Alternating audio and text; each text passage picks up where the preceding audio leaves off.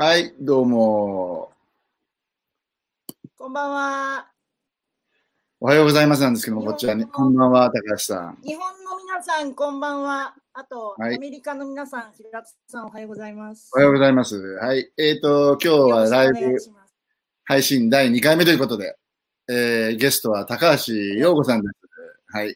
えっ、と高橋洋、子知らない人のために一応こうやって僕、下にテロップで高橋さんの、ね、はいあの、経歴を流しているんですけども、あ、あう、んありがとうございます。経歴。そうそうそう、そうだよ。ね、えっ、と、高橋さんはまず第一に、えー、日本初の女子総合格闘家ということで、プロ。で、実を言うと、あの、ほら、歴史的なあの、高橋ヒクソンとか、坂ラバ選手が UFC ジャパンで勝ったはいよりも、はい前の年に総合デビューしてるんだよね。あんまりよく、本人はかってないですけど。はい。思ってないうんまあ、それはいいとして、じゃあ、ちょっととりあえず、簡単にちょっと高橋さんのことをご紹介したいんで、みんなに。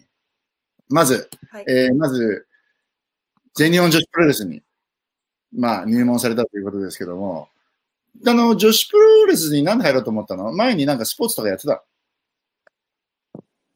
スポーツ、あの、格闘技とか全然全くやってなくて、うん。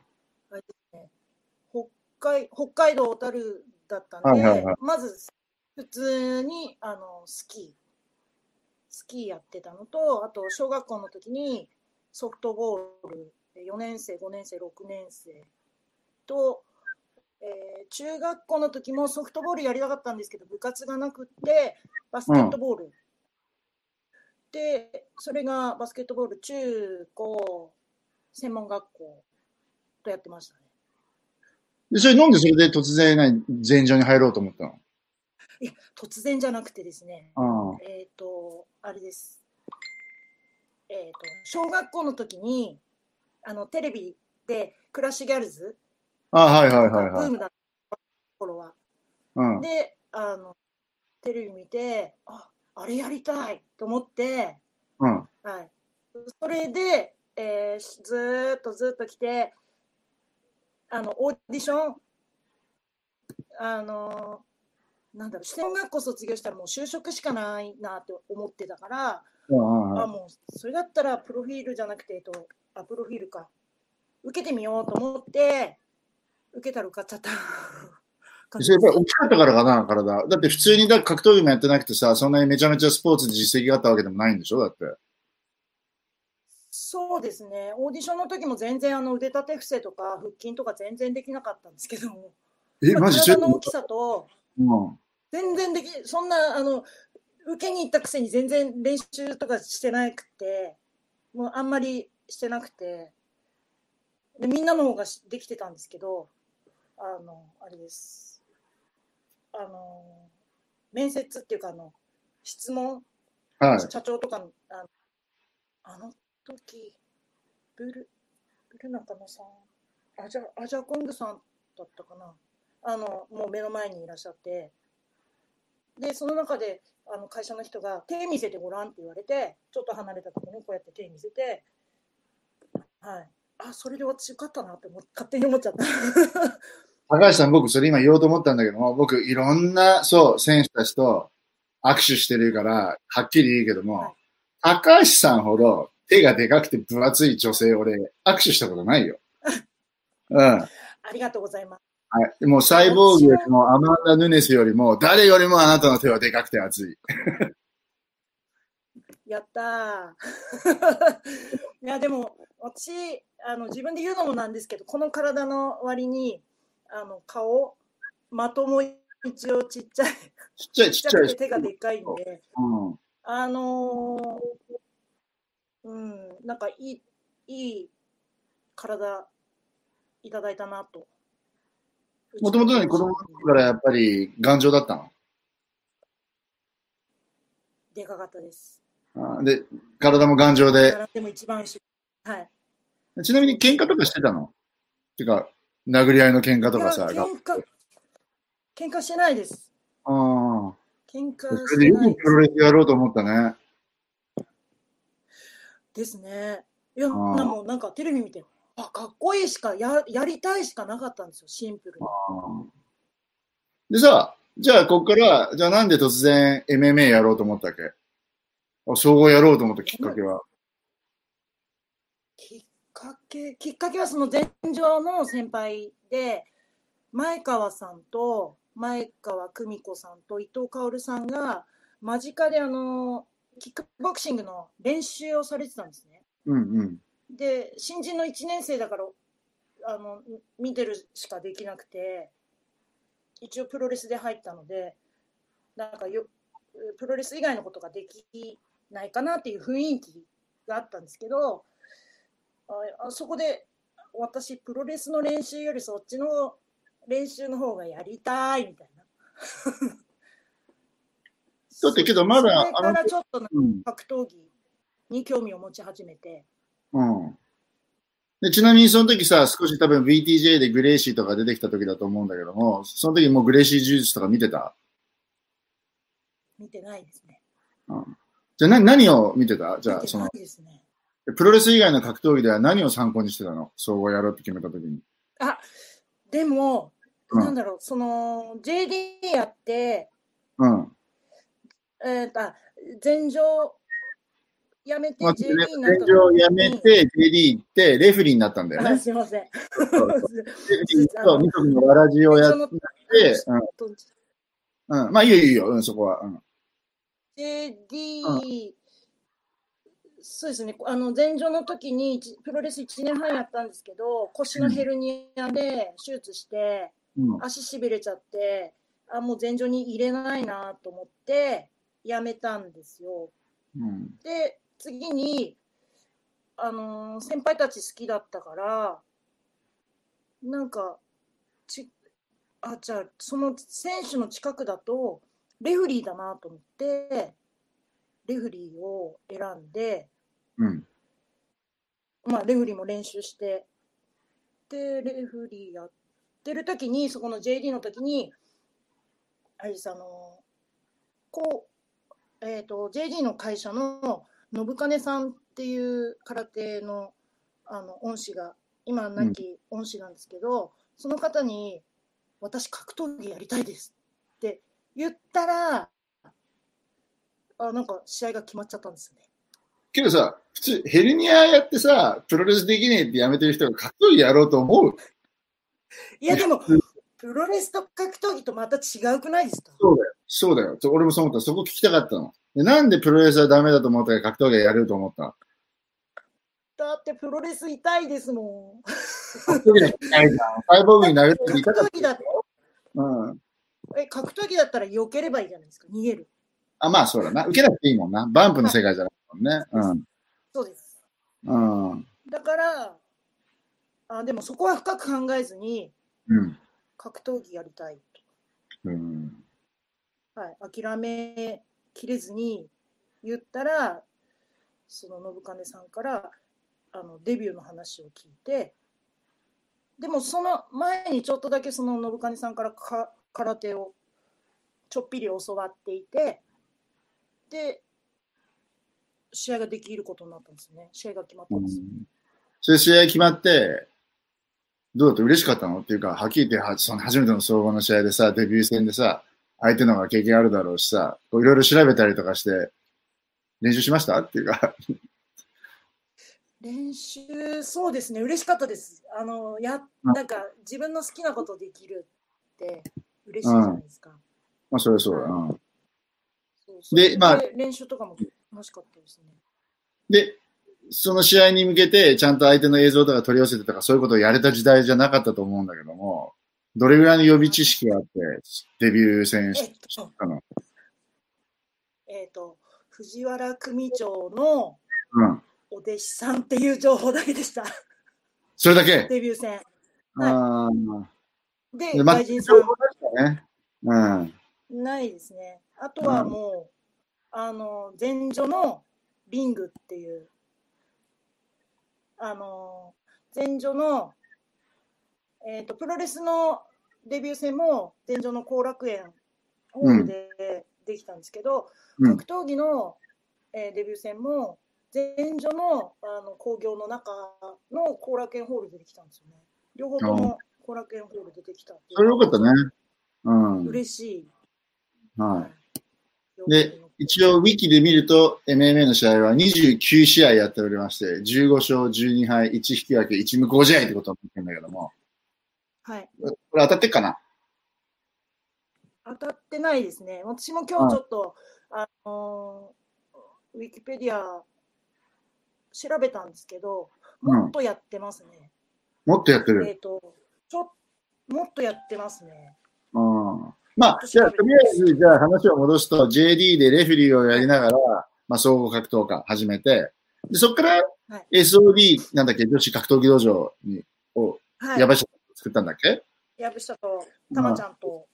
あ、たまちゃんと、はいはいはい。で、そこでは、格闘技道場っていう名前をつけたぐらいだから、やっぱり、高橋さんの他にも、選手たちはみんな総合やらしたかったっていう、そういう感じ？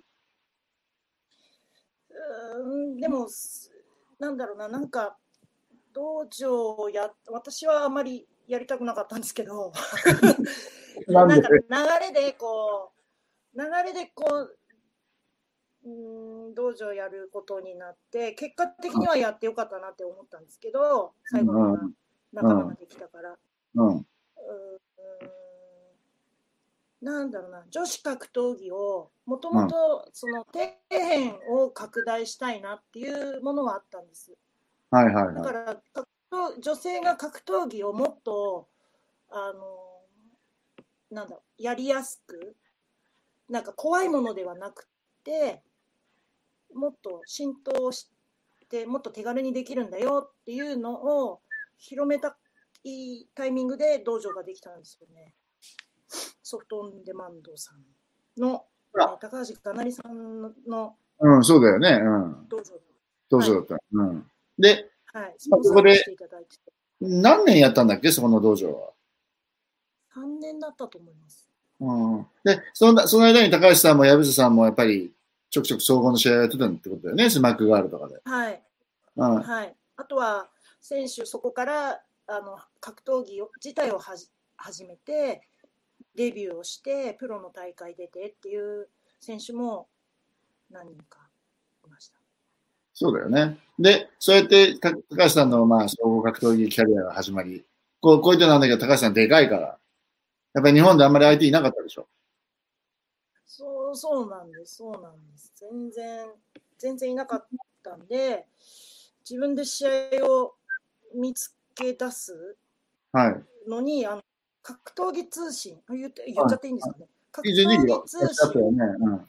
で、こういうふうに調べて、もうアマチュアあの大会とか募集とか参加要項を見たりとかして、試合とにかく探しました。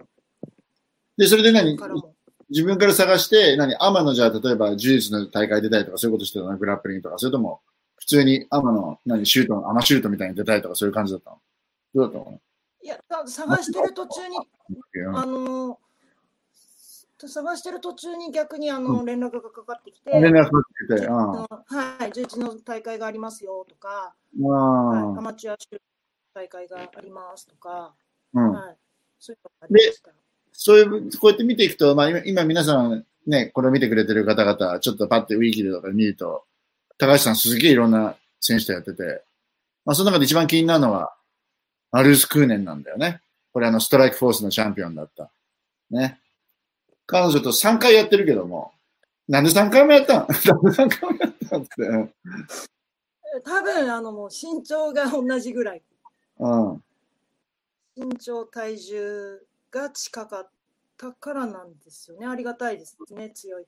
強い選手、もう本当に総合的にた打撃も素晴らしい選手だし、寝技もすごい、もうなんか全てが整っている、全てが美しい、綺麗な、綺麗なっていうか技とかも、まあ見た目も綺麗ですし、なんか全て整ってた選手だと思います。うんまあ、ちょっと、今のファンの方知ってるかわかんないけど、マルツ・クーネンってね、やっぱり、ストライクコースのチャンピオンになって、やっぱりアアメリカでもすごい有名な選手なんですけど、この当時は、やっぱり女子の MMA 試合なかったから、あんまり、どこでも。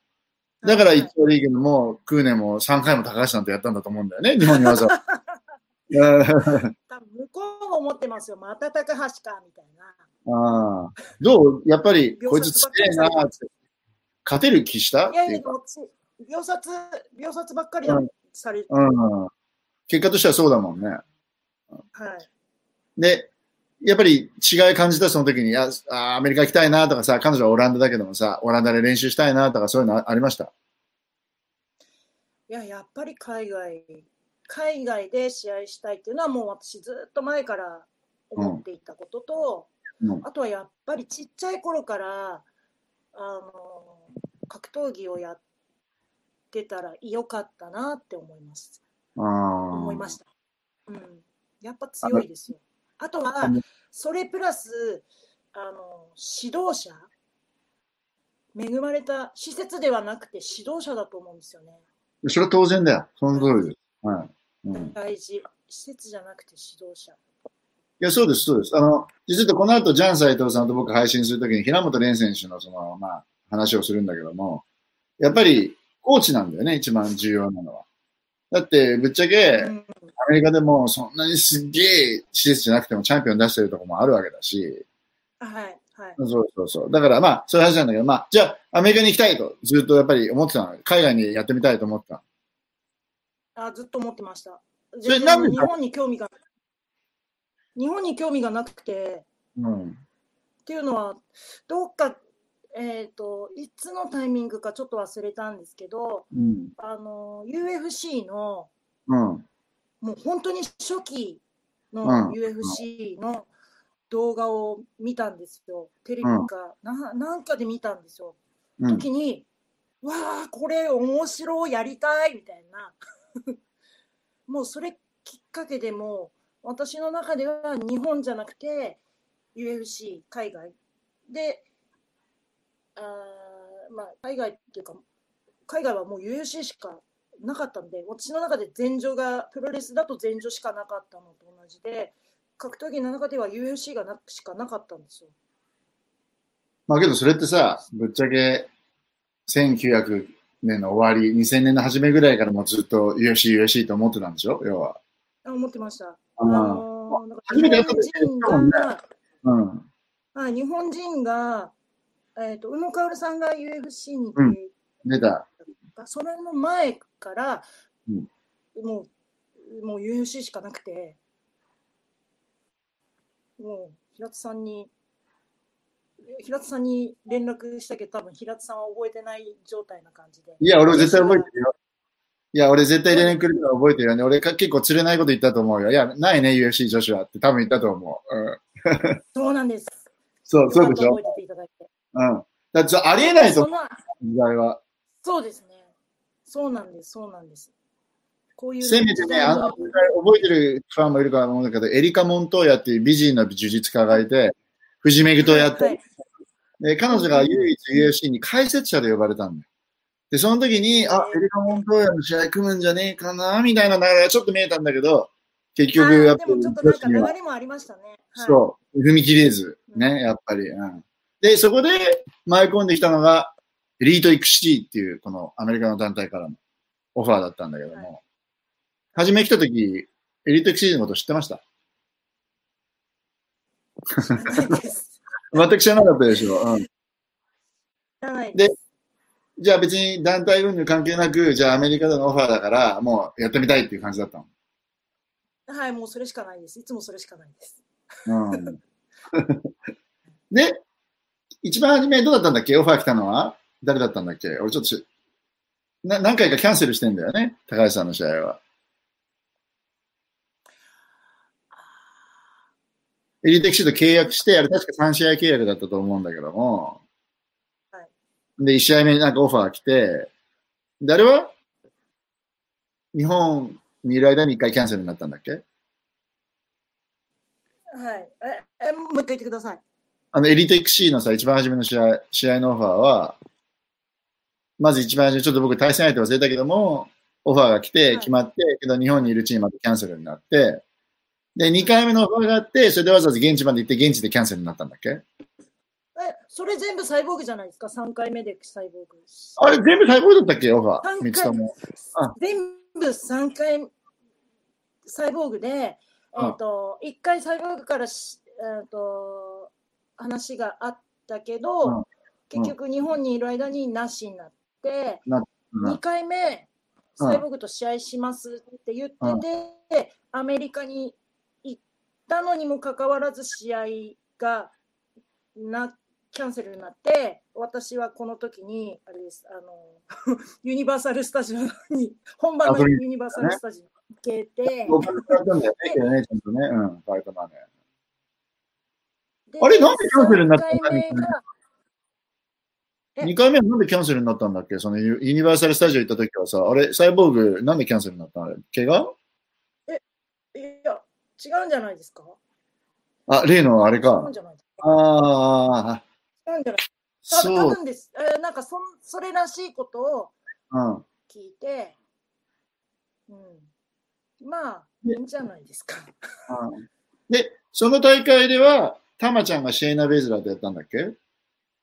同じ大会？あそうです、そうです。2回目、はい、2回目の、そうです、エリート XC の時に、たまちゃんと、たまちゃんと私が試合だったんですよ。で、ヤブがセコンドで、で、私も、私試合なくなったんで、私もセコンドっていう。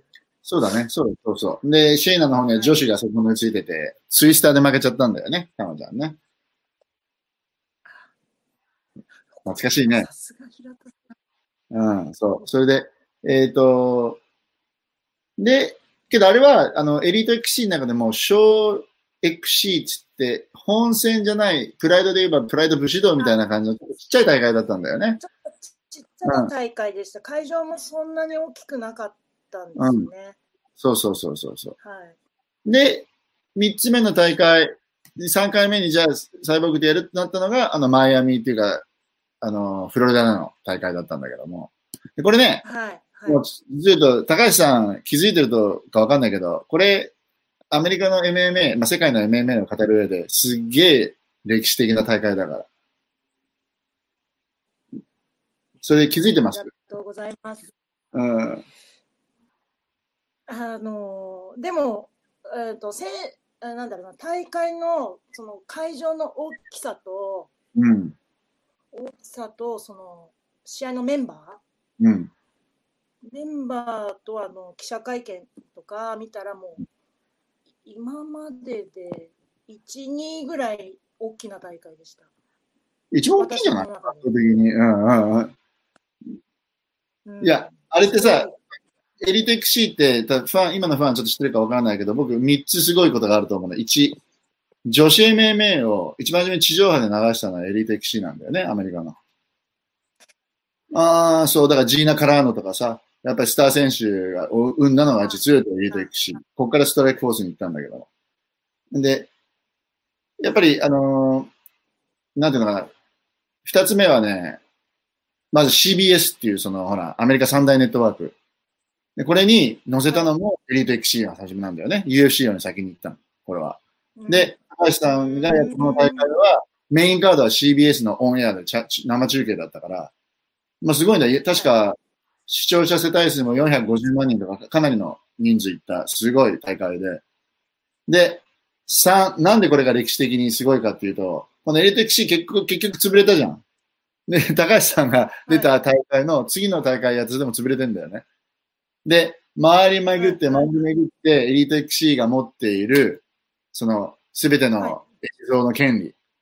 で、あと、そのはい持っていた、実を言うと CBS との契約っていうのがあったんですよ、エリート XC。で、この権利っていうのも、すべて全部含めてひっくめて、最後に買い取っちゃったのが UFC なんですよ。だから結局すべては UFC の手元に行ってしまったという。なるほど。はい、で先週 CBS で UFC が初めてやっと、あれから十何年経ってオンエアされたんだけども、はいもうその時から CBS との関係 UFC は繋がってたの。だからあなたはそういったすごい歴史的な大会に出てるんですよ。わあ、だから私の試合が残ってんですね、ここに。あそうです。UFC ファイトマッチが残っているんです。その通りですね。ちょっとそれで、あれの時はダイジェストしか。はい。そう、だから一瞬しか見えないけど、ちょっと一瞬だけ流しちゃうけど、これがその例の、はい、始まりのとこですつって。タン痛かった。痛かった。痛かったでしょこれ、これちょっと聞いたんですよね。聞いて、クラッと来たから、タックルでごまかしたっていうう。はい、以上に出るとき著作権の問題になっストップしたいと思います。いやほんとそうなんですよ。うん、そう。覚えてる？はい。ね、これさ、ね覚えてるかな？覚えてる。メイン何だったか覚えてる？メインの試合。あの、金、金棒。金棒そうそう。キンボ対誰だったと思う？覚えてる？金棒さんですよね。うん。で相手あはの、シャムロックさん。あの、パンクラスとかに出ていた、そうですシ。ャムロックさんで、私、シャムロックさんが、あの、練習に、トレーニング行くときに、うんあの、ホテルの、あの、でっかいロビーとか、ロビーっていうんですか、部屋貸し切ってこう練習するじゃないですか。うん。あの、私、影、影で、あ、誰か来るんだろうなと思って、スーってこの細い1、2センチの中こうやって見た、見たら、あの、シャムロックさんが練習行くところをスーって見たんですよ。うん。で、それで、その後に、その時に怪我しちゃって、メインのカードが変わったんですよ。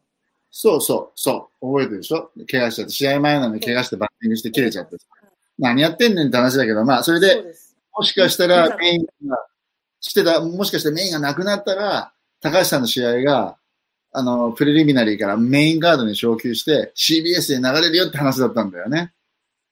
でそれが、実を言うとメインは、中田さんに聞きました。うん、そう。でちなみにあの時試合前、そんなこと気になってた？いや、テレビのこととか気になってました？試合前。いや、あのもう、モニターでしいろんな選手のやつがを見てて、もうぜひ私のあの試合が、あれですあの、ダイジェストじゃなくて、ちゃんと流れますようにと思って見てました。そうそう。だから、結果としては流れなかったんだよね、要は。だから、地上波では流れな。ないんです。うん。はいまあ、だけども、まあ、試合をしまして、まあ、3ラウンドフルに殴りやりまして。どうだった？まずはい。まず、こう、こういったもう今だから言えるけども、あの時のフロリダは、えっ、と、ランダムでのドラッグテストしかなかったから、多分、高橋さんのところにも、サイボーグのところにドラッグテストは来なかったと思うんだよ。あ、私やりました。やった？高橋。ああはい、トイレに、あの、女性が一人一緒にくっついて、あ、ああ、トイレ入やってあの、ちゃんとやってました。うん。尿検査して、うんで、っていうところ見られて、は初めてでした。サイボーグやったっけ？やったいいや、知らないです、そこ。私見てないから。確かね、フロリダの時まだラ見てンダムだっないですけど。うん。あの、見てないですけど、大体、あの、わかりますね。あうん、どうやっぱり、まあちょっと違ったよねうん。声と筋肉見たら、大体この人やってんなとか、やってないなとか、わかりますね。私、アメリカ人以外の人、あ、えっ、と、彼女は、サイボーグはブラジルの方でしたっけ？うん。もう、あと、オランダとか、アメリカの人と、私、試合やってるから、大体わかりますね。あどう？実際に対峙して、こう、殴り合ってみて、ほら、いきなり、だって殴り合ったじゃん、もう、初めから。ね、やっぱ強えなと思った。力あるなと思った。かなりあの強さはありますね。全体的な、総合的な強さみたいな。技とか、細かい技とかではなくて、うん体の強さはありました。パンチ力は？うんパンチ力 なんか追っかけてってる。多分あこれ、サイボーグがあれですね。もうちょっと気弱になってたんじゃ、どうだで、これ2ラウンドの初めでいきなりタックルいったんだよ、高橋さん。ああ、うん。そうなんだ。なんか多分私切り替えそうと思って、うん。ああ、1敵だと。ラウンド目は、まず、うんあの、あれです。1ラウンド目は、なんかどんな相手か分かんなかったんで、いいけど、殴り合うって。殴り合うっつってたし。あうん私だって、寝技できない、そんなできないから、寝技やってる時って逃げです、私の中で。うんあ打撃がもう本当に自分で集中して、大体見えてたので、あ。うん。1ラウンド目は把握しつつ、彼女についていこうと思ってやってうん。た試合ですね。2ラウンド目はなんか、んなんか、ちょっと、あの、見てるお客さんも楽しんでもらえるような、なんか、うん、自分だけになってないかっていうのを、うん、ちょっと考えつつやってたのかな。3ラウンド三ラウンド目とかはもう必死ですけどね。いやけど、何一応さ、そうやってみんながお客さんととか考える余裕があったってことね。うーん、若干、若干？うん。若干。何やっぱりこう、あ何の本当だやっぱり、これだったらノックアウトされないなみたいな自信が出てきたってこと？やってて。痛さがそんなに痛さをすごい感じたわけではなかったのでもっとすごい痛みを感じる選手は、うん私は今まで経験、まああえー、とクーネンだったりあとキックボクシングの熊谷さんのパンチとかも受けても骨まで痛いのを感じてたんで、うんそれよりはそんなに強くなかったんですよね。それよりは強くなかったパワーがある。あパあ。ワーがある。全体的な。ああ。なるほどね。うん、荒削じゃあフィジカルってことであって、別にパンチ力とかそのパンチ一つの威力に関しては、前もっと強いの受けたことあるぜみたいな感じ？あうんそれはあの精神的には、はい。うん。でも肉体的にはでも、うん、結構ついてきたんだよね。うん。一瞬、うん自分。がここに立ってるんですけど、うん。一瞬自分がなんか、あのサイボーグのパンチで、一瞬自分がなんか後ろにいなくなった。なこれ説明わかります？こう肉体がここにあるんですけど、うん。肉体があるんですけど、ここになんか、あの、その、心っていうか、精神っていうか、魂っていうか、なんていうかわかんないですけど、パンチをもらった瞬間、ボンって一瞬、後ろの、うんと、後ろの方向に一瞬私が飛び出ちゃったんですよ。うん。で、飛び出た私が、あ、やべえと思って、自分に戻っあの戻って、試合をしたっていう、なんか不思議な、あの、現象を、離脱みたいですよね。はい。ここで、はい。まあ、これある意味交通事故？いやね。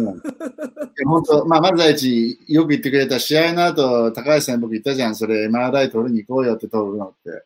ちゃんと検査しなくちゃダメだって言ってたけど、もうダンプカーに離れられたみたいな顔してたからさ、本当。いやもうあの、これ日本に帰ってからうん。1週間ぐらい、あのアドレナリンが出まくって寝れなかったんですよねこの試合の時。ああとこんなすごいあざになってて自分では見れない、み見えないからいいんですけど一応こう帽子かぶって犬の散歩してたら知らないおじいちゃんに「大丈夫かい？誰かに殴られたのかい?」みたいな怪我あ。いや、そう思うよ。なんかすごい心配事そう。はい次が起きてるっつって通報しちゃうと思うもん。あ あれ、よそ様に迷惑かけましたね、あの顔。ああの時うんいや、あれ普通だったらびっくりするべ。けどさ、3ラウンドこれ初めなんだけどさ、結構もう落ち着いてきちゃってんだよね。今、会ってみてると。なんか、普通に自分から出てってるしさ。ああの見えてたんですよ、なんうかん。結構見えてて、で、うんサイボーグも引いてますよね、疲れてるんですよね。うんいや、でもサイボーグ引いてますよ。パンチ対策ないっすよ。とか言える日本人の女子ってなかなかいないと思うよ。はっきり言って。そうですか。うん えでも、そんな戦績は私、そんなにあの低いので、うん。でも、あ試合してきた選手は、本当にチャンピオンが多かったですね。いや、ほいや、いや、あの時、矢下さんもそうだけど、もうあの時って、要するに上のチャンピオン連中としか試合組めなかったからね、海外にわざわざ。で、海外っていうか、要するにプロモーターをわざわざ日本から呼んできてみたいな感じだと。はい。で、高橋さん、この時自分のギャラ覚えてる？ファイトマネえ、この時ですか？ー。うん。この、対サイボーグの試合のファイトマネー、いくらでしたか？覚えてますか？覚えてない。あ、あーえ、え、覚えて、でもそんな覚えてないです。たったのギャランティー2000ドル。勝利賞は2000ドルですぱ。そうですよね。そうですよね。でもね、この時代って、サイボーグでも、あんな有名なサイボーグでもギャランティー8000ドルだった。で、ウィンボーナスが4000ドルだった。今じゃ考えられないけども。まあそういった黎明期っていうか、本当ね、一番自分の時代に、まあ高橋さんやったわけでや。っぱりその時代の流れのあの、ありますよね。あるある。全然これは違うよ。本当お金違いますよ。うん。で、うんあでもなんでこの試合の後にはいハルコ・ホーガンと歴史的に出会えた だっていうのは、そうしたらもう試合終わって、うん。うん。なんか試合終わったらこうほっとしてこう控室にあの行きたい気持ちだったんですけど、うん。あの金網から降りてって、うん。ちょっと2、3歩歩いたら、目の前になんかでっかい壁みたいなうん。人がいて、うーって見見上げたら、あの、うんハルク・ホーガンみたいな。逆にテンション上がっちゃって、うん。黄色と、黄色と赤のなんか、なんか、なんかコスチュームの感じだですよね、ハルク・ホーガンさんって。もうそうそうそう。それでなんか、なんか挨拶したの？挨拶したのってのはおかしいけど、なんかいや、言葉を交わしいやた。もう、いやもうなんかこう見上げて、うん。言葉交わせないです。見たことある人だって、うん もう、唖然というか、わーって、なんか、もう試合のことどっか行っちゃいましたね。あーまあ、あのね、エリート FC ってほら CBS とかでオンエアしたのでもあって、結構、あれなんですよ。あのーあの時セレブとかゲストで呼んでたから、で、この後実は言うと、赤野ひとみさんがサイボーグでやったじゃないですか。あはい。うん。で、まあ、あれ、ストライクフォースなんだけども、あの時も、あの、ミッキー・ロークっていう有名な役者が来てたりだとか、あ結構そうそう、いろんなそういうことがあった。うん。あ。ではいややっぱりちょっと、ちょっと、まあ、けど、あの時代は、けど、それでも K1 でもさ、プライドでもセレブが来てたりとか、そういう流れはあったからね。あれなんですけども。で、まあ、高橋さん、それで、総合は、まあ、これ29試合やって、キック5試合。ね。で、ボクシングの試合もやってるでしょ、高橋さん。グラップリングも。はい、はい。はい、で、この時代いろんな試合をしながらさ、やっぱりこれだけじゃ食ってきたかなかったと思うから、いろんな仕事してたと思うんだけども、うん。まあちょっとその話、はい面白いなと思うんだけど、まあ、高橋さんはまず。で、あの、冷凍のマグロ担いでた仕事してたんだっけ？何やったんだっけ？えー担いではないですけど、うん。あの担いではないんですけど、あのまあ、マグロ屋さん、あの築地で北に水産って言うんですけど、うんうん。そこでアルバイト、その SOD 女子格闘技道場がうん。閉鎖した後に、職探しをしなきゃいけなくて、あのハローワークで調べて あの練習ができる時間と時給をえー考えてやっぱ朝早くに仕事して夜練習しようと思って、うん。それで築地にバイトを始めて。だってさ、なんだっけ、あの、ほら、マグロ屋さん。築地でこうやって乗るやつ、あの、こうやって運転するやつあるじゃん。親。あれ、あれなんて言うんだっターレットトラックって正式名言うんですけどあれあれの後ろにこう荷物積んで築地の中バーって走り回ってましたね。あれさ、はいリサワードっていう選手が日本にいた時に乗っけてあげたでしょ？そうなんですあの、えっ、と、あれ、大会何でしたっけ？いや、なんだったっけな。なんか大会が、リサが大会出場した後に、築地に遊びにちょうど来てたんですよ。うん。で、私がターレー場外わーって走ってたら、わーみたいな、リサーみたいな、え、乗って、の後ろ乗っていいよみたいな、私、マイターレーみたいなの持ってたんで、私専用のターレあったんで、それ、アメリカの女子 MMA 界では、あの、伝説だから。あのターレーンに、そうなんですよ。それ結構みんな聞くより本当かみたいな、あれ乗れるのかって言うから、もうもう築地なくなっちゃったらもうあれないの？あるのあれ。あ、あります。あのー、豊洲に移転しても、あれで荷物を運んだりとかしてるので、あれあり。ますね。で、まあそういった仕事の中でも、工事現場でも働いてて、ユンボに頭をかち割られたみたいなちょっと話を聞いたことがあるんだけども、それは、ユンボ、いや、それはですね、あの、あれです。多分ヘルメットを私かぶっていて、うん。立ち上がった時にユンボのあのこのシャベルがたまたまここにあってガーンって自分でシャベルに頭突きしたみたいな。はいはい。で、ヘルメットが壊れて。よかったみたいな。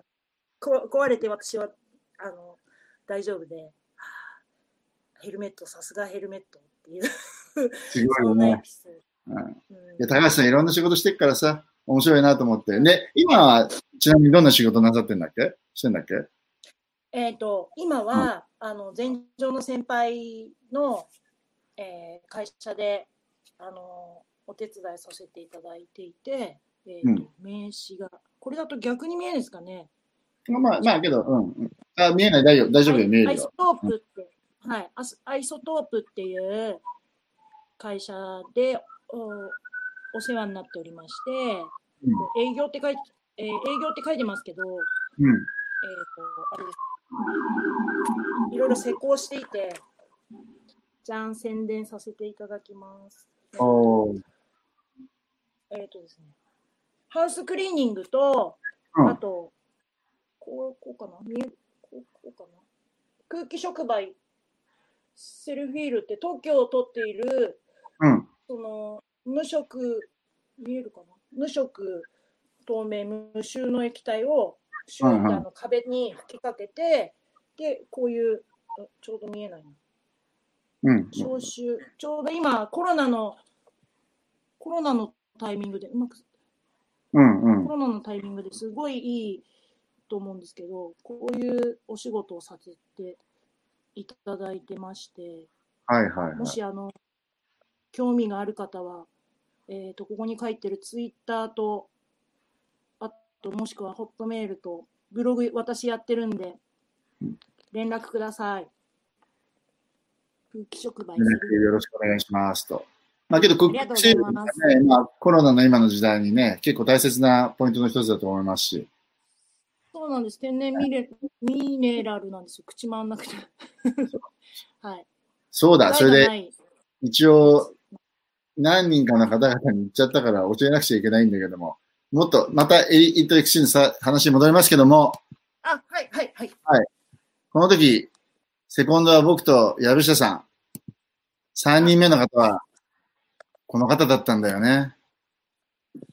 なんでこの人がセコンドについていたのか。なんでだっけ？龍太郎さん。龍太郎さん。そうですね、あの、フジテレビのバイキングとか、いろんなところに出ている、あの、元週刊文春のイエス記者なんですけども、たまたま、あの、マイアミかなんかに取材に来てたんだよね。和田アキ子さんの、うん。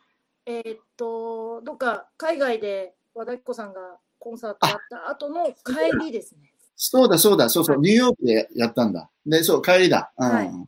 はい、で、たまたま僕はまあ、昔から親友だから、じゃあ僕の部屋泊まりなよ、みたいな泊まって、で、じゃあたまたまセコンドつくみたいな感じで、セコンドについたという。うん、で、覚えてる？あの時、試合前に高橋さん、なんと言ったか、セコンドの指示に関して。え、覚えてる？私がですそう。僕と藪下と、藪下、藪と中村さんに向かって。なんて言いました？覚えて指示は、セコンドの指示は、頑張ってだけどお願い。頑張って言い続けてくれる。もうそんな技術的な指示とかどう。でもいいから、頑張ってだけで言ってくれっつって。はい。で、ケージの中に入ってるから自分自身で上向かい、あの、天井向かいながら頑張って頑張ってって言ってんだけど、言ってたんだけども。う。何もう。殴り合う。ことしか考えてなかったえな殴り合う。ことしか考えてなかった、やっぱり。そう。ですね。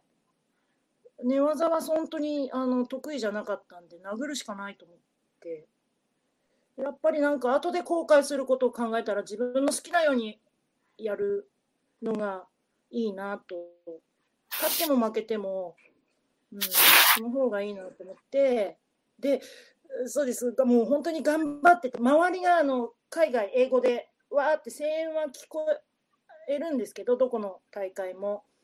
もうこの時はもう全然、うわーとかもうすごいなんか、なんだろう、聞こえてたのかなでも本当に自分に集中だけでした。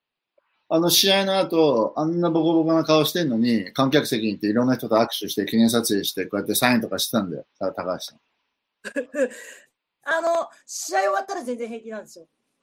結構それ多いんです。あの、試合終わったら他の人も試合も見たいじゃないですか。うんうんうんうん。私がまだあの、うんと UFC にこだわるのは、あの、こだわっているところとしては、あの、UFC、あの、アメリカで生の UFC を見たいっていうのはまだ残ってますね。まだ達成できてないだからさ、高橋さん、俺もみんなの前で言っちゃうけど、あなた早くレフリーの勉強をしてアメリカに来なさい。で誰よりも早く日本女子初の UFC のレフリーになりなさい。もう絶対それいいよ。今、ウィンディやってます。今、ウィンディ、あの、パンクラスとかいろんなところでやってますから。うん、じゃあ、じゃあ頑張って、それとちょっと日本の勉強して、キーワードだけでいいから。うん。いや、うん。はぁ、じゃないの僕がいるろいろヘルプしてあげるから、ちゃんと。うんあでも本当にでも、平田さんありがとうございます。いえいえ。というわけで、海外、はい今日はちょっともうそろそろ40分過ぎたんで、これで締めようと思うんですけども。そうですね、次、はい平田さんが次、はい。そうありますし、あありがとうございました。来ていただいて。今度、ちょっと、第藪下第2回光栄です。はい。で、はいちゃんと今度さ、藪下さんとかたまちゃん呼んでやりたいんだよね。あやりましょう。なんかすごいできればまさ。忙しいと思うけど。どやばいでしょ。飲み会みたいな感じで。はい。はい。まあ、そういうわけですので、じゃあ皆さんにさよならということで。平田さんもあの体調、コンディション整えてくださいね。はい。選手も大事ですけど、平田さんも大事なんで。ありがとうございます。はい。じゃあ皆さんも見てくれた方ありがとうございましたということで。皆さんありがとうございます。じゃあ切りま皆す。さんありがとうございます。はい、ありがとうね。皆さんありがとうございます。次、頑張ってください。はい、ありがとうござい。ます。はい。